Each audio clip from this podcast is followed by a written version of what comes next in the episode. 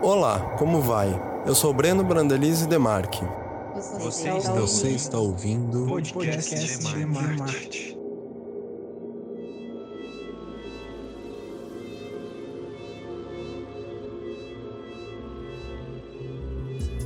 Conversando com a Graziela Simões, comentei que tinha encontrado em casa um livro de Leila Mícolis que reúne todas as suas poesias. Após buscarmos outros poemas e informações sobre a poeta, achamos que seria uma boa ideia trazê-la para o quadro de leituras poéticas do podcast de Marte. Como você ouvirá adiante, Leila é uma figura importante na literatura brasileira contemporânea. Ela escancarou as desigualdades de gênero através das suas críticas ao casamento e denunciou o comportamento padronizado que era recomendado durante a década de 70, em plena repressão e censura da ditadura militar.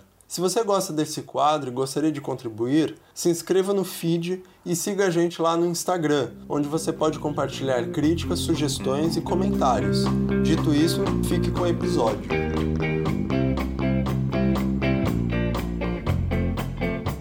Leila Mícolis, que nasceu no Rio de Janeiro em 1947, possui uma vasta obra literária. Permeou a poesia, o ensaio, o romance, o conto, a dramaturgia e o roteiro de cinema e televisão. Inclusive, ministrou aulas de roteiro em faculdades e universidades e produziu performances artísticas. Em 1969, se formou em Direito, no Rio de Janeiro. Porém, não exerceu a profissão por muito tempo e passou a viver estritamente da escrita e da literatura. Seu primeiro livro de poemas, Gaveta da Solidão, foi publicado em 1965.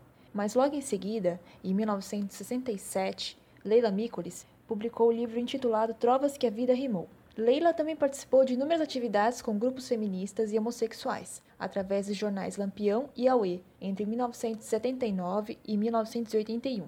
Em 1983, começou a escrever roteiros para a televisão, vindo a ser coautora de telenovelas como Kananga do Japão, de 1989, com Wilson Aguiar Filho, e Barriga de Aluguel, de 1990, com Glória Pérez. Em 91, Leila funda, com o poeta Urhaci Faustino, seu marido, o jornal literário Blocos, que ganha uma versão virtual oito anos depois. em 1997, publicou o livro de Haikais Estalos, em coautoria com Urhaci Faustino. Neste mesmo ano, ela também publicou o Sangue Cenográfico, que reúne quase todos os seus livros até então. Ao longo desse tempo, ela teve seus poemas publicados em diversas antologias. Em 1998, ela fez parte da antologia 26 Poetas Hoje, organizada por Heloísa Buarque de Holanda. Entre 2004 e 2007, ela fez o mestrado em Ciência da Literatura, em Teoria Literária, na Universidade Federal do Rio de Janeiro.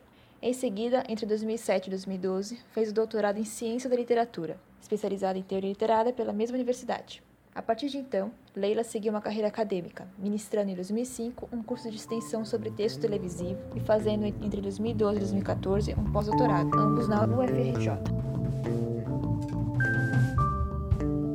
É difícil defendermos a separação do autor e sua obra, porque por mais que a obra tenha sua própria autonomia ao ser publicada, ela foi escrita em um determinado contexto histórico, social, econômico e político que influenciou diretamente o pensamento do autor ou da autora na produção de suas obras. Leila não foge disso, porque suas obras retratam questões que atravessam sua vida. Ela se destacou na literatura como poeta marginal, escrevendo de uma forma que até então poucas mulheres tinham ousado. Com a sua língua ácida, as temáticas que permeavam as críticas envolviam principalmente as questões de gênero e eram produzidas de forma analítica e irônica. Leila sempre se incomodou com as desigualdades econômicas e de gênero. Além disso, ela também questionava sobre como alguns papéis sociais vinham acompanhados de uma pesada carga de preconceitos. Essas preocupações contribuíram para que Leila se tornasse uma poetisa preocupada com as minorias, às quais dedicou e demonstrou solidariedade com os marginalizados da sociedade em seus poemas,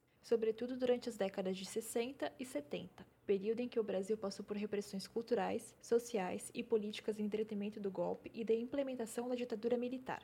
São inúmeros e diversos poemas que Leila testemunham o descaso, a miséria, a exploração, a violência, a opressão, a submissão, entre outros temas. É uma poesia que não se envergonha de seguir engajada.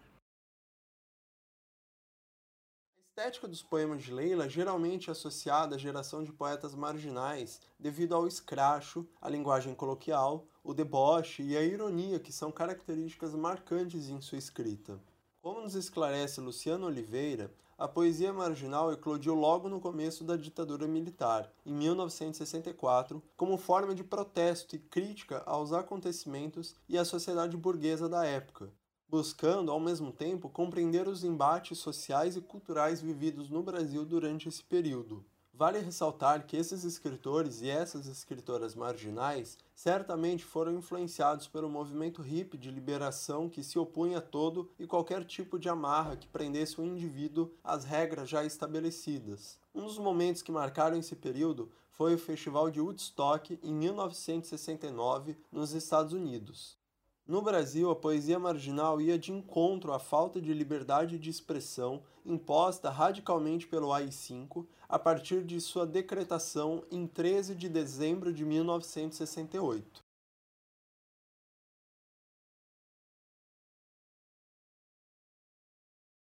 Leila Mícolis impacta o leitor diante de cenas cruas e realistas, num discurso que antes era propriedade masculina. É pelo erotismo e, muitas vezes, o pornográfico que Leila critica e combate a sociedade machista e hipócrita do Brasil. Ela torna o sexo como protesto e arma para esse combate, denunciando também o comportamento padronizado que era recomendado durante a década de 70. Leila torna o cotidiano e o trivial para criticar veementemente o casamento e a relação entre pais e filhos, Dessa forma, ela busca desfazer todas as ilusões criadas pela sociedade a respeito das relações familiares e atesta sua descrença nas instituições familiares, posicionando seus ideais feministas de liberdade e independência das mulheres. Ouça seguir um trecho da declaração de Leila sobre o contexto das mulheres na literatura da década de 70. Eu sempre costumo dizer que a poesia dos anos 70 é, mudou muita coisa na poesia brasileira, mas mudou principalmente a produção feminina, porque até então havia, com raras exceções, aquela poesia comportada, aquela poesia em, que, é, que vislumbrava o, o, mundo feminino cor-de-rosa, né? com suas alegrias, suas tristezas, mas cor-de-rosa, né? E a poesia dos anos 70 rompe com isso, rompe com as temáticas, é, rompe com aquele belo, inacessível, né? E era muito difícil, foi muito difícil. Eu tenho um livro chamado Mulheres da Vida, que eu organizei, com dez pessoas, dez mulheres, que, que, que desmontaram esse universo feminino. Né? Que, na época, escreviam de um jeito diferente do, do lirismo tradicional. E foi uma loucura esse livro, né? Nós éramos chamadas de prostitutas na época, né? É, quer dizer, chamava-se Mulheres da Vida, o livro. E as pessoas só viam a conotação sexual, né? E havia jornalistas fora do, do, do Rio que nem sequer leram o release disseram dez, dez prostitutas que contavam as suas vidas. Quer dizer, você vê como é difícil no Brasil, né? naquela época, ainda mais com a ditadura militar, ainda mais e principalmente, né? porque eu acho que a ditadura, ah, por causa do cerceamento também, houve um, um tipo de é, procura pela libertação, pela expressão de linguagem muito grande. Mas você veja como era difícil no Brasil naquela época ter os, a, a nosso, o nosso tipo de visão e escrever o que nós escrevíamos. Na apresentação do livro Desfamiliares, um dos principais da autora, Antônio Pietro Forte disserta a respeito da estética pornográfica. Ele afirma que a poesia pornô certamente aprecia a palavra censurada, mas não apenas nos sustos que ela porventura provoca. Uma vez poesia, palavras e palavrões prestam contas a grandezas textuais que vão além do vocabulário. Pietro Forte explica que um dos modos de ela ser indecorosa é logicamente ir contra o decoro, que significa não compactuar com um discurso conservador. Leila Mícolis, como nos lembra Daniela Moreira, procura catarse e um rompimento com o que foi instituído pela sociedade como certo ou moralmente aceito, ridicularizando também os valores burgueses ela ousa tratar de assuntos até então proibidos para as moças de bem, ou para as belas recatadas e do lar. O primeiro os poemas que você ouvirá nesta seleção fazem parte do primeiro livro da poeta e contribuem para que possamos visualizar esse processo de escrita e o amadurecimento que Leila foi desenvolvendo ao longo da sua vida. No poema Canto da Noite, mostra que Leila já escrevia sobre o amor, mas de maneira séria. A leitura dramática será feita por Graziela Simões. Vem, estou morta de frio, de cansaço, de medo. Na luz do silêncio, quero teu olhar que me conforta. Pelos caminhos trilhados, encontrei luz e barulho demais. Só vi neles pessoas agitadas que se debatiam na luta incansável do ser. Não havia carinho e até o belo tinha formas. Tive de matar para me impor e para viver. Meu choro só compreenderam os animais e na busca fútil de uma eternidade duvidosa, achei um mundo de fantasmas, os mortais. Voltei agora, o frio das lembranças amargas, o cansaço do presente, o medo do futuro, não me deixam viver. Vem. Embora prevaleça uma seriedade, os outros poemas que compõem este primeiro livro expressam também o minimalismo, que, segundo Daniela Moreira, é outra característica de Leila. O poema Jogo da Velha será lido pelo Breno. O mundo é um eterno jogo, onde às vezes mais vale perder dignamente do que conseguir a ilusão de um empate. Passando para um período posterior, no poema Sendas Estelares, Daniela Moreira reconhece em Leila uma busca pela liberdade futura, querendo transgredir e cessar a hipocrisia e a repressão dos direitos, inclusive o direito ao prazer. Neste poema, Leila expressa sua angústia em ainda ver as mulheres presas às funções domésticas e obrigadas ao fardo de serem boas mães e esposas. A leitura será feita pela Grace Almeida. Eu fui um dia rainha e o meu reino se estendia do quarto até a cozinha, mas depois foi restringido. Em vez de amante, o marido. Em vez de gozos, extratos. Agora nem isso tenho. Apenas restam-me os pratos. Como afirmou em entrevistas, Leila defende uma distinção entre poetas e poetisas. A seguir, você ouvirá suas reflexões sobre este assunto. É, porque em poetisa todo mundo pisa. É um verso que eu fiz porque a poesia no Brasil, principalmente a poesia feminina, ela tem sido, foi tão ridicularizada por, pela mulher ter aquele olhar contemplativo, comum, de visão comum, só falar de céu, de alegria, de felicidade, de, ou de pranto. Enfim, uma poesia mais contemplativa, ela foi tão ridicularizada e, e tão mal vista, né? que agora tem muita gente que se a gente chama de poetisa, é, ofende-se então eu brinquei, poetisa todo mundo pisa, né? Foi apenas realmente para mostrar que existe um feminino e que não é necessariamente poetisas não são necessariamente mais poetas. Um poema que retrata esse debate exposto por Leila é o Geração Independente, que será lido por Fabiana. Em vez de me deitar na cama, resolvi fazer fama. Aí comecei a fazer versos, a mendigar editores, como se eles fizessem grandes favores em nos publicar. E de tanto batalhar, virei poeta. Um grande passo em minha meta, porque em poetisa, todo mundo pisa. E quando me consideraram menina prodígio, consegui que um crítico de prestígio analisasse a minha pedalada. Ele deu uma boa folheada, pensou, pensou e sentenciou. Incrível, não tem nível. Juro que fiquei com muita mágoa, porque afinal, quem precisa de nível é caixa d'água. Em 1958, o caso de Aida Cury, ocorrido no edifício Rio Nobre, na Avenida Atlântica, no bairro de Copacabana, no Rio de Janeiro, chocou o país. Leila testemunhou esta barbárie no poema Preconceito, que será lido por Breno. Quando Aida Cury foi currada, estuprada, violada, morta por três homens. Ouvi gente puritana dizer ainda: Bem feito, quem mandou ser leviano? Wilbert Salgueiro nos diz que Leila faz uma brincadeira com a crítica do filósofo alemão Theodor Adorno sobre o uso de determinados sinais de pontuação. Segundo Salgueiro, no ensaio Sinais de Pontuação, Adorno discorre sobre os usos e os sentidos desses sinais.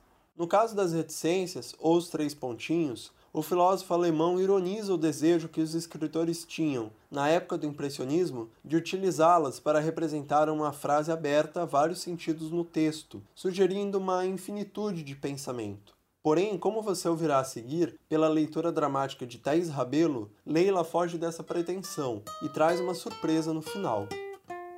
Você sabe o que fazer com anestesia, a asepsia, a asfixia, a idolatria, a covardia, a demagogia, a dicotomia, a tirania, a vilania, a diplomacia, a regalia, a mordomia, a patifaria, a hipocrisia?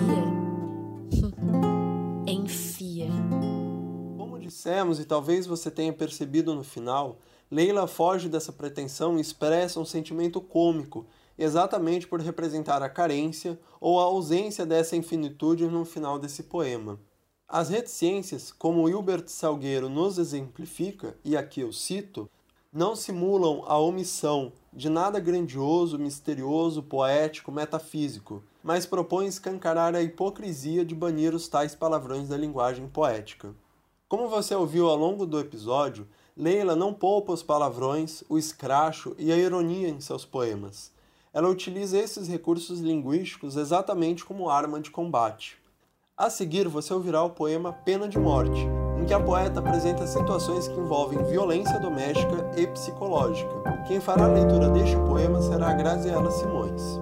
Eram bastante bons aqueles tempos de ódio em que planejávamos nossos assassinatos, pelo simples prazer de nos vingarmos eu te via com os dedos na tomada, tu me via sufocadas pelo gás. Tempos em que sorrias ao atravessar a rua e eu achava graça em ser atropelada. Tempos em que queríamos fazer um filho para espancarmos juntos, nos dias de ócio, em que eu te servia de escarradeira em vez de cozinheira e passadeira. Depois veio o amor, que é como um lenço em que se assua, ou mãe que chicoteia e nos perdoa. Afago-te as corcovas, ilustro-te as botas novas. Morte nos Separe é outro poema que Leila retrata o relacionamento abusivo e a violência contra as mulheres. Esqueço meu desejo de vingança, e a mágoa recalcada esqueço até. Se ponho a te afagar o membro flácido com as pontas dos artérios do meu pé. Por fim, mas não menos importante, ainda a questão da censura, situação comum à época em que Leila começou a escrever. O poema que você ouvirá a seguir se chama Contradições e será lido por Breno e Thaís Rabelo. Ouça um bom conselho que eu lhe dou de graça. Inútil dormir, que a dor não passa. Chico Buarque de Holanda. Foi na vida que aprendi a interpretar as avessas os provérbios. Quem não é quem mais tema, há quem cala e não consinta, e o diabo é exatamente tão feio quanto se pinta. Leila Mícolis no artigo Literatura e Palco, Leila afirma que Homero não enclausura o gênero épico ou qualquer outro, mas propõe exatamente o contrário. Homero expande os gêneros, fazendo com que um drama também possa ter aspectos líricos. Uma epopeia pode revestir-se de tonalidades cômicas e uma comédia pode apresentar elementos dramáticos, sem que, com isto, o gênero predominante se descaracterize. Essa perspectiva de análise que Leila nos apresenta é interessante, porque em certa medida ilustra muito bem a sua própria estética literária. Como pudemos ouvir ao longo deste episódio, a poeta jamais se fechou a uma única linguagem, expressão artística ou tema a ser debatido, mas buscou, através dos seus poemas, desafiar a normatividade e romper com as regras, sobretudo com os paradigmas masculinos dominantes e com a visão moral conservadora. Foi a partir do seu olhar crítico que Leila contribuiu notavelmente para a emancipação da sexualidade. Como Heloísa Buarque de Holanda nos disse, Leila produziu uma das primeiras obras na poesia brasileira, assumidamente feminista e assumidamente libertária. E Ignácio de Loyola Brandão completa. Leila corta com um bisturi e nos mostra como somos, ternos e violentos, angustiados e felizes, maldosos e sádicos, carinhosos, carentes, ela é sarcástica, irônica, impiedosa e impagável. De fato, Leila Mícolis é uma poeta provocadora, que deseja fazer do seu leitor seu cúmplice e torná-lo consciente das mazelas dos oprimidos, resgatando a contrapelo o cotidiano, que é marcado pelo preconceito e pela violência. Ao mesmo tempo, Leila não se esquece da utopia. A seguir, você ouvirá um trecho do último capítulo do livro de Leila, intitulado Do Poder ao Poder. Nesse trecho, ela nos conta um pouco sobre a postura crítica exigida para quem busca escrever sem que a liberdade e a inventividade sejam deixadas de lado. Para se ter uma vida também poética, alternativa, não basta tematizar a ecologia, comer cereais integrais, se interessar por política do corpo, jornais independentes ou propostas undergrounds. É preciso um pouco mais. Petse, como Paulo Coelho definiu, que você descubra o universo com os próprios olhos e se situe nele, num lugar exato. Já escrevia Luiz Carlos Maciel que é preciso evitar, a todo custo, que a doença fascista envenene o projeto de liberdade e paz da contracultura. E aqui, liberdade e paz já não são mero chavão, mas uma conduta concretamente libertária e pacífica. Não confundir com acomodada, da qual participam a imprensa e a poesia, independentes, postas tantas vezes no index por fanáticos, exatamente por elas não se alienarem aos rótulos nem cederem às cooptações de establishment. Ninguém é obrigado a fazer uma obra-prima a cada vez que escreve. A liberdade de criar é essencial ao ser humano, e isso também é um jogo de acertos e erros. Reprimir alguém por não escrever bem é o mesmo que mandá-lo parar de sonhar, de se exercitar, de se emocionar ou de viver. Afinal, desde os tempos das cavernas, a arte é basicamente comunicação, variando infinitamente de forma e qualidade. Essa multiplicidade de opções é inerente à liberdade criadora, e em nosso mundo de sistemas sufocantes, o importante é que, mesmo não podendo trilhar caminhos alternativos, reste às pessoas a capacidade de ao menos enxergá-los. Por enquanto é isso. Caso tenha gostado, reitero o pedido para que você compartilhe esse episódio e, se possível, comente o que você achou lá na nossa página do Instagram, que estará linkada na descrição do episódio, juntamente com o feed e as referências utilizadas para a elaboração deste episódio, caso você queira aprofundar no assunto. Agradeço a colaboração da Graziela Simões, que acompanhou e ajudou a produzir este episódio, e as participações de Grace Almeida, Fabiana Soares, Thaís Rabelo, com as suas interpretações na leitura dramática dos poemas. E também fico feliz pela coincidência da Maia Pires, que tem uma pesquisa voltada para a poesia marginal, ter aparecido e enviado uma entrevista que ela realizou com a Leila. Obrigado por nos ouvir e, como diz a Leila, viva a puta merda, puta velha, putaria, filha da puta e toda puta que pariu. Até uma próxima.